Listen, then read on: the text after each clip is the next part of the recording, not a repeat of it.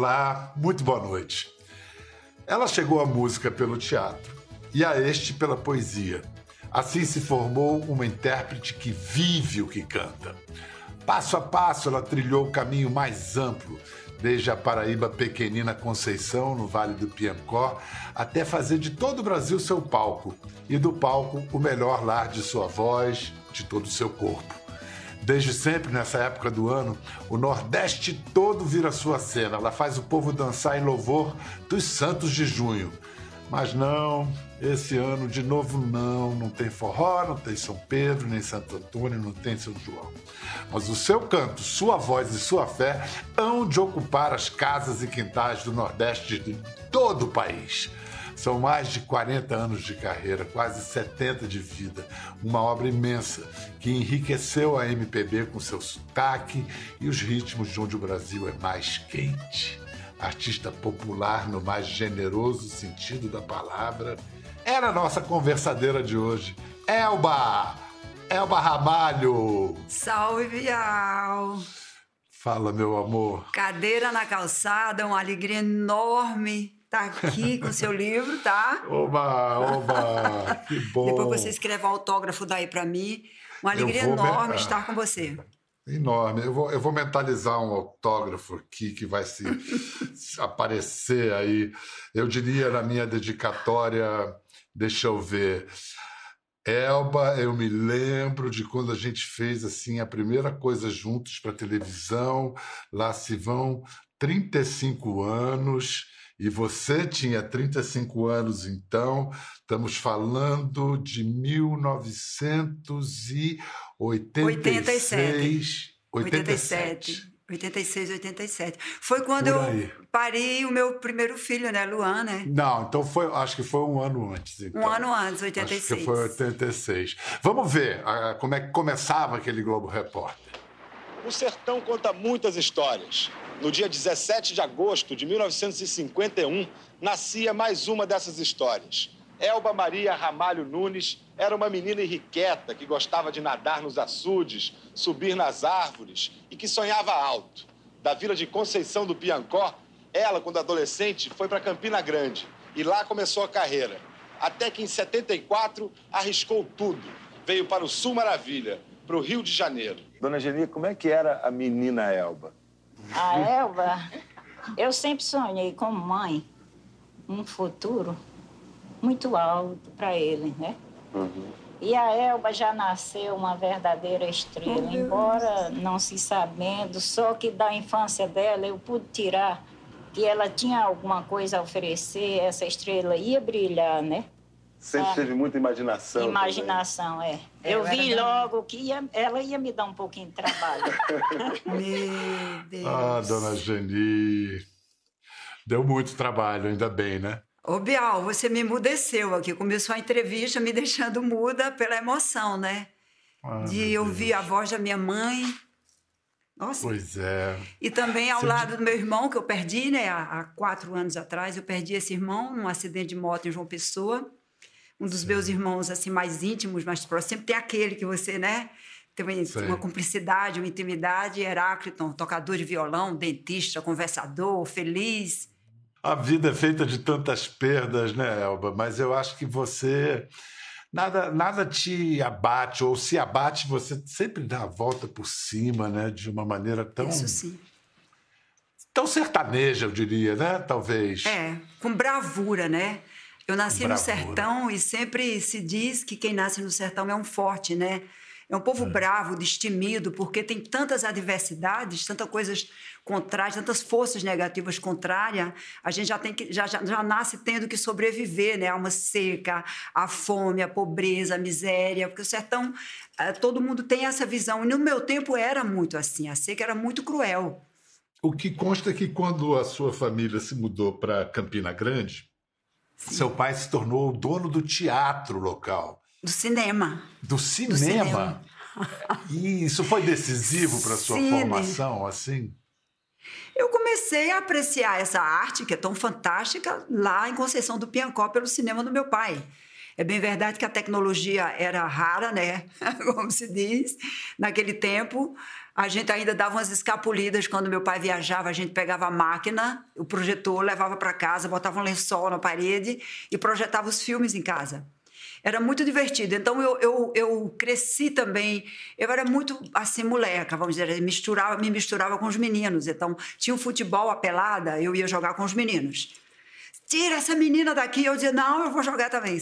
Eu também conseguia ah, mexer nas máquinas e, e quando a fita quebrava, eu corria lá para consertar. Então, eu vivi dentro do cinema do meu pai assistindo filmes incríveis, os que ele deixava, os que ele não deixava, que eram proibidos, né? A gente levava uhum. para casa e assistia escondido. Então, meu pai foi realmente um precursor nessa história do cinema na região. A, a, poesia eu sei que chegou na escola. Você passou Foi. a ser parte do coral falado Manuel, Manuel Bandeira. Bandeira.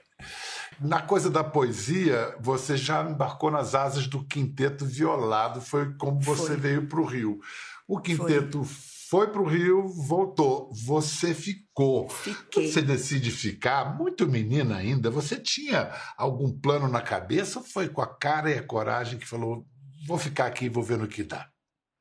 Eu achava que eu já tinha feito tudo lá na Paraíba. Eu já tinha feito meu teatro, enfrentava uma guerra dentro de casa porque meu pai queria formar os filhos e aí eu fui fazer faculdade de economia porque ele exigia que a gente estudasse uma faculdade e aí eu não gostava daquilo e aí eu foi uma oportunidade que eu tive de voar. Eu queria voar, eu queria me experimentar e eu vim para fazer o show. Eu me lembro que minha mãe falava: "Mas por que você está levando os livros e os discos?" Eu ficava assim para ela porque eu acho que eu não vou voltar nunca mais. e não voltei mesmo que você entrou no palco e, e, e, explodiu, é a sua cara. O palco é um lugar onde você. Nossa, tem. Me sinto é mais confortável. Coisa que tem o seu tamanho, exatamente. É muito incrível. Mas antes de, de falar de você no palco, vou mostrar uma coisa que é você contracenando. É, eu acho que é um especial da Globo, tudo indica.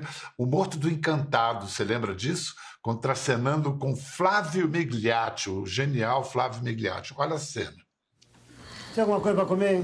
Não, José. Não tinha um ovo? Não tinha um ovo, José, mas eu emprestei para dona Nicolina, que amanhã é o aniversário do filho mais velho. Eu faço serão a noite toda chego aqui, não tem nada para comer? José, eu gastei tudo que a gente tinha com esse aí. Fala direito, Maria, fala direito. É meu tio, né? Ele tá morrendo. Olha bem que ele podia ficar na casa do teu irmão, que tá muito melhor na vida do que você. Não, Maria, nós estamos mais ou menos empatados. E depois ele disse que é bom pra psicologia dele ficar na casa do sobrinho que ele mais gosta, né? É, e eu que tenho que aguentar, não é, José? A gente tem que ajudar, né, Maria? Tá bom, mas hoje quem dorme do lado dele é você, viu? Meu Deus! Meu Deus! Não, que, que, que lembrança bonita. Atriz, né? Era atriz. É, eu, eu gosto do teatro. Na verdade, eu sou uma cantriz. Isso que eu ia falar. O palco formou você. É meio como se a cantora tivesse sido uma criação da atriz. A atriz inventou a cantora? Eu acho que a atriz inventou a cantora, sim.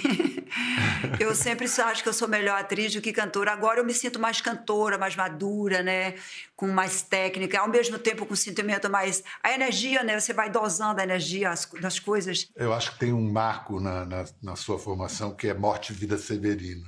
João Cabral de Melo Neto. Você fez o texto Nossa. no teatro, ainda na Paraíba. Sim. Depois Sim. fez o filme do Zelito Viana em 77. Depois o especial da Globo, aquela coisa maravilhosa do Walter Avancini, 81. Vamos ver um momento da, da do especial. A obra-prima do Avancini, é, que ganhou o M, inclusive, de 82, ganhou, é, em que verdade, ganhou. você e Zé Dumont, olha que beleza, ele em verso, você em música. Ave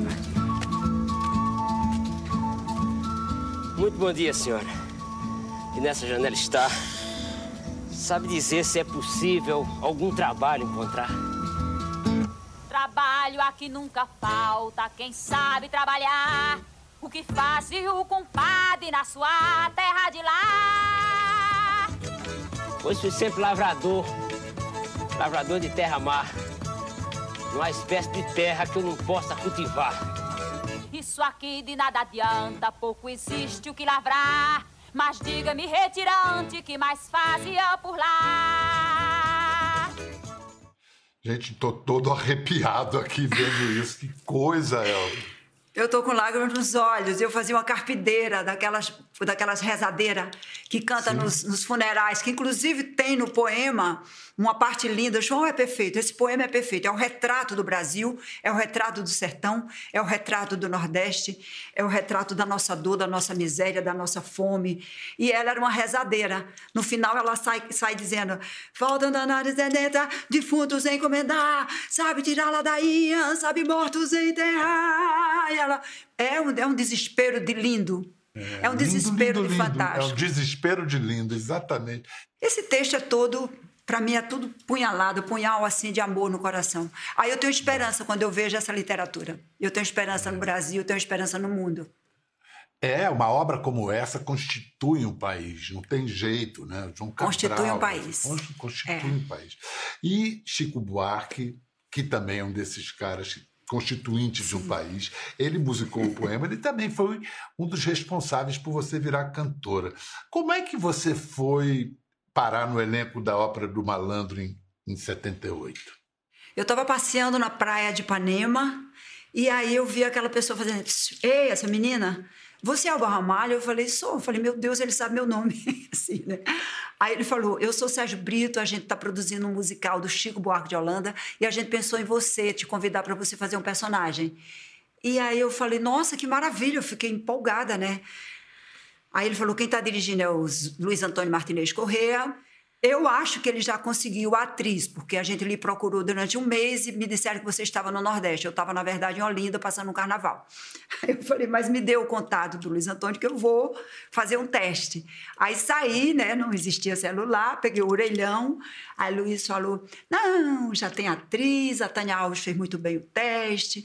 Eu falei, deixa eu vir, deixa eu vir, deixa eu vir, deixa eu vir. Eu vou na sua casa e faço o teste. Ele caiu na besteira de deixar fazer o teste. Eu fui, aí fiz tudo que eu podia para conseguir esse papel. Era minha sobrevivência também. E também eu só pensava assim: eu vou fazer uma peça de Chico Buarque, que era o meu grande ídolo, sempre foi, desde os 14 anos, desde o primeiro disco, de tudo, era Chico, Chico, Chico. Aí ganhei o papel, que era a, a Lúcia, depois virou Margot no filme. É, a Lúcia, contra uma cena só com a Marieta e uma música linda do Chico. Disputava a, com a Terezinha. O malandro. Marieta, o amor de Max Overseas, que era o Otávio Augusto. Max Overseas, que era é, o malandro. É. Foi, foi uma emoção, né? um desafio essa peça conhecer Chico, foi muito engraçado. Eu me preparava, Bial, psicologicamente para conhecer Chico. Então, no primeiro encontro, orquestra, banda, atores, eu fiquei lá num cantinho, eu pensava, o que é que eu vou dizer se ele falar comigo? O que é que eu vou dizer? Meu Deus, não posso falar, que eu, a tendência da gente é dizer muita besteira, né? Ficar gaga, falar porcaria. Aí ele chegou fez assim, oi. Aí eu virei e falei, oi. Ele falou, você é Lúcia? Eu falei, não, sou Elba. Ele começou a rir. Ficamos bem amigos. Marieta é a madrinha do meu filho Luan. Chico é, é, é uma pessoa muito especial. É um, um para mim um dos maiores também compositores. Junto a João Cabral e Chico Buarque, eu já fico Uau. confusa, porque eu já acho que, que estaria, estaria tudo bom se parasse aí. É, é, a gente pode, nesse caso, a gente pode usar sem medo a palavra gênio, não tem jeito. E, inclusive, depois dessa peça, acho que foi o impulso para você fazer o seu primeiro disco, Ave de Prata. Mas escuta Sim. o que o Chico, o próprio Chico, disse a esse respeito. Já conheci a Elba como atriz e cantando maravilhosamente bem. Era uma voz inusitada, né? Quando ela, nessa época ela, ela assinou um contrato, o primeiro disco que ela gravou, as pessoas estranhavam, achavam aquela voz meio rascante, demorar um pouquinho a se acostumar. Mas eu gostei de cara. Hoje em dia, quando eu vejo assim, com esse show agora que está maravilhosa, com as pessoas aplaudem, tá? eu fico com uma sensação assim, de orgulho. Assim, eu vi primeiro. Mais uma beleza que Chico viu primeiro, antes de todo mundo. Hoje não se tem ideia de como havia ainda uma reação a esses nordestinos que estão vindo, preconceito mesmo. As pessoas não entendiam muito o Nordeste. As pessoas ainda não entendem muito o Nordeste. Ainda a gente tem que explicar bastante o Nordeste. Mas eu acho que eu, Geraldo Azevedo, Fagner, Amelinha, Alceu, a gente conseguiu chegar mais no vocês Canecão. Abriram, é, vocês Abrimos abriram muitas portas. portas. Olha só, É, foram já 39 discos, sendo que você já emplacou 37 músicas em trilhas de novelas, shows fez pelo mundo afora. Sei lá quantos São Joãos você já fez. Aliás, o segundo São João sem, sem poder ir para a praça, né? Dois anos sem. Primeiro, um golpe na economia de muitas cidades, É, né? um gera emprego pra caramba. Como é que você está lidando? Como é que você lida com essa abstinência de dois anos sem festa junina? Temos que lidar com a abstinência de dois anos sem trabalho. Começa por aí, né? Me entristece, porque a cultura, ela, ela, ela faz parte da, vamos dizer assim, é a essência, não é algo assim, uma, uma onda, um movimento que veio e passou. É não. É o dia a dia, é o costume, é a tradição. É, envolve muitos segmentos, né? Como a comida, como as danças, como as músicas, enfim. É difícil, Bial. A gente está se contentando com as lives, que é uma espécie, outro tipo de comunicação.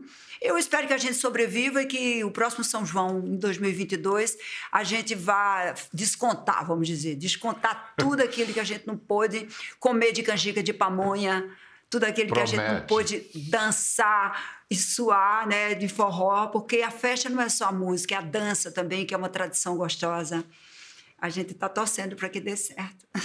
Você, no último São João, que pôde ser, enfim, presencial, como se diz, foi em 2019, você gravou um DVD em Campina Grande. E que Sim, gravei. Acabou, você vai lançar agora? Porque ainda não saiu até agora, né? Não, algumas músicas eu já lancei na internet, e mas aí tem umas participações. Elia Dunca cantando comigo uma música linda chamada Natureza das Coisas. É, tem Tony Garrido, tem Agnes Nunes, que é aquela cantora nova, né, que está arrebentando aí com aquela voz linda. Tem o Flauzino, tem o Sideral. Foi uma noite bem especial. E teve o São João mais especial da sua vida, que foi 1987.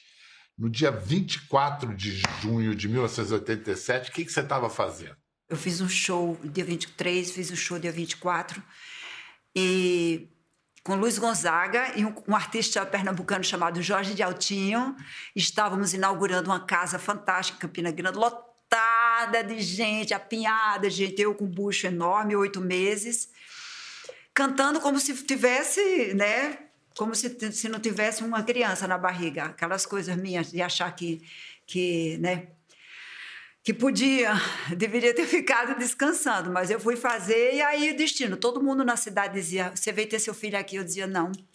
Não, Luan vai nascer aqui. Eu dizia: Não, pelo amor de Deus, Luan vai nascer no Rio, não tem roupa, ficou tudo lá, tá com oito meses, nada. As pessoas falavam tanto isso, Bial, tanto. Pois não é que o menino nasceu? Eu tô lá com Luiz Gonzaga, Dominguinhos, um bando de forrozeiro na casa da minha irmã, fazendo a maior farra. No dia seguinte, né? Eu passei o dia com o Gonzaga desde sete da manhã, tomei café com ele, fui com ele para casa da minha irmã, ficamos lá fazendo a maior forrosada, comendo canjica, pamonha, milho verde, enfim. Que a pouco a minha bolsa estoura. E aí vamos procurar um médico, não tinha médico disponível, porque era festa, estava todo mundo meio fora da cidade. E já- eu já estava com contrações fortes, aí pé descalço.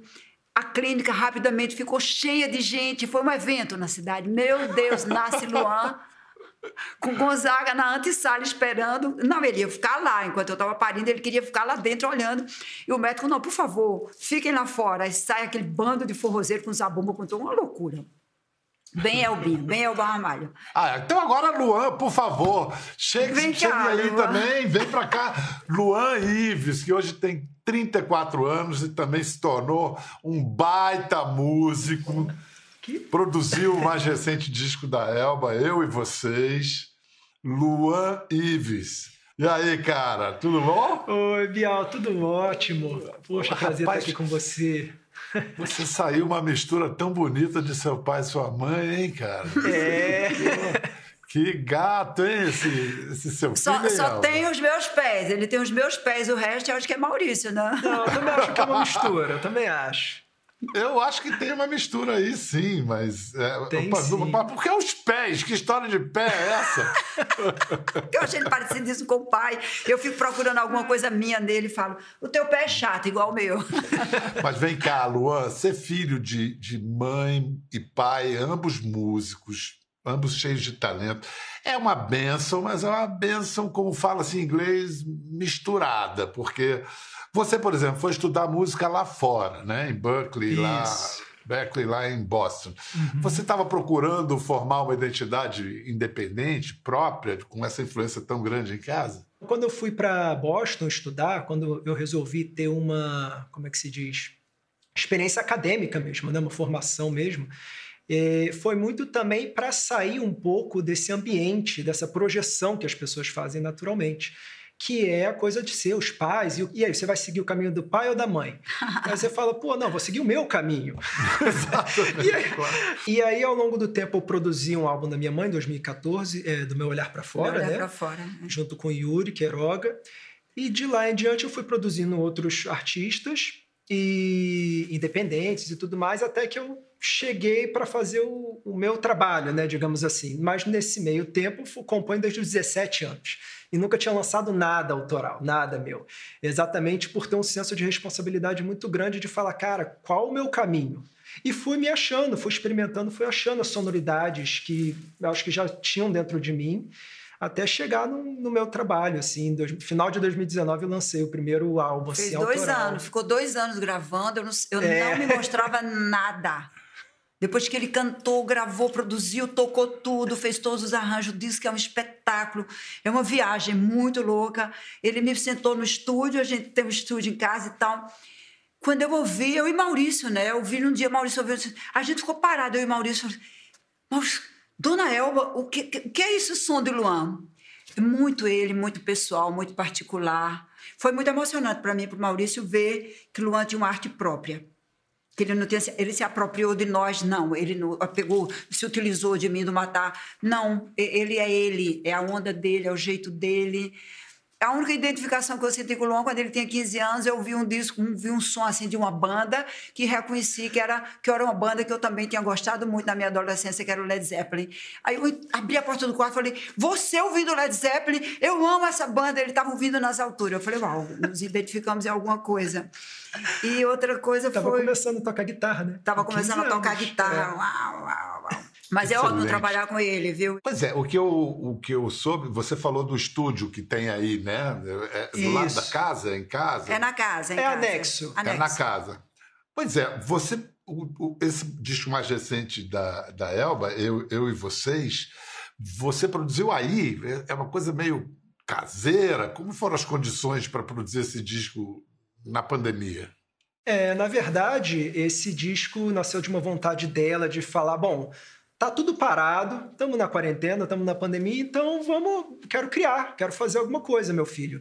E eu quero fazer uma coisa dentro de casa. Disco simples. Isso, Forrozinhos simples. românticos, meio assim, dando segmento do Fala Mansa, essas coisas que a galera jovem gosta de, de cantar. Fizemos uma música juntos, cantamos É. a música. Sim, ainda tenho asas.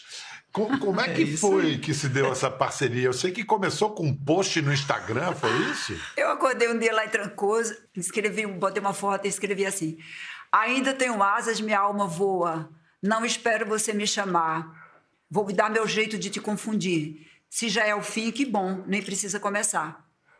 Aí eu, eu mostrei pra ele isso, assim, ele viu Aí isso. ela voltou assim. da praia, tava voltando da praia, como quem não quer nada, tava tocando, assim, tava lá à vontade. Aí Tocando eu falei, escrevi violão. umas coisinhas assim, talvez isso você possa continuar isso aí É. nascer uma música. Isso aí ele continuou. combina super com melodia. Eu falei, tá, primeira vez que eu nunca tinha né, musicado uma letra, que é diferente, né? De você fazer a música e depois letrar. É um processo diferente. Mas eu peguei e aí veio na hora, assim. Parece que aquela coisa canalizei e pá, e aí a melodia veio, ainda tenho asas, minha alma voa. Aí eu falei, tá, eu acho que, acho que vai dar certo. E aí ela queria um shot, eu falou, não, quero assim, assim, assim.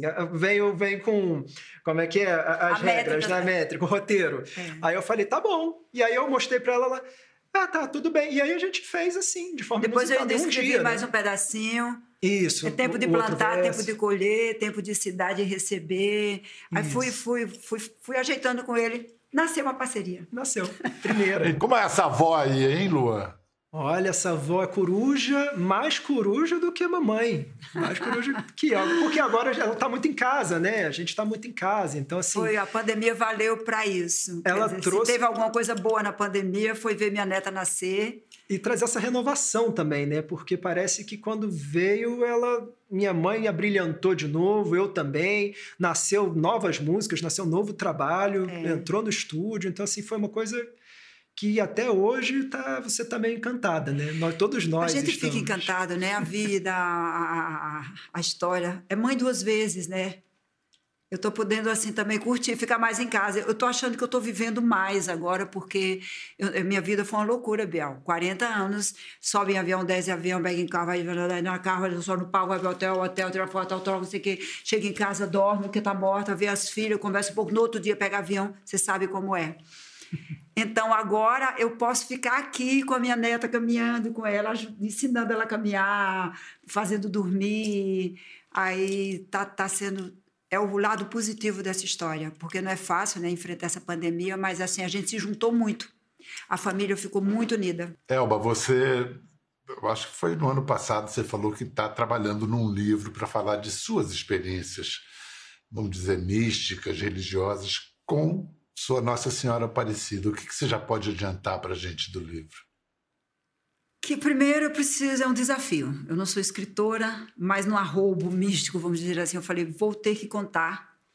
É uma história longa, é uma história profunda, é uma história delicada, porque eu acho que cada pessoa tem seu, seu encontro com Deus. Cada um vive a sua experiência particular com Deus. Eu encontrei de um jeito, você certamente de outro, ele de outro, Amanda de outro, enfim. E a minha foi uma coisa muito arrebatadora, muito transformadora, né? Eu, eu mudei muito o jeito de pensar sobre muitas coisas. Me voltei muito para as orações, para uma vida mais espiritual do que material, vamos dizer assim. E, e essa Nossa Senhora, que é qualquer uma, pode ser Nossa Senhora das Graças, Nossa Senhora Rosa Mística, foi através de uma imagem da Rosa Mística que eu comecei a ter umas, umas, umas graças, uns fenômenos assim. A, a imagem verteu muito mel durante um ano aqui. Foi uma história bem bonita, diferente, diferente, vamos dizer assim. Me desafiou, me, me acordou, foi, me instigou, né? E eu fiquei com vontade de contar. Vamos ver se eu consigo contar.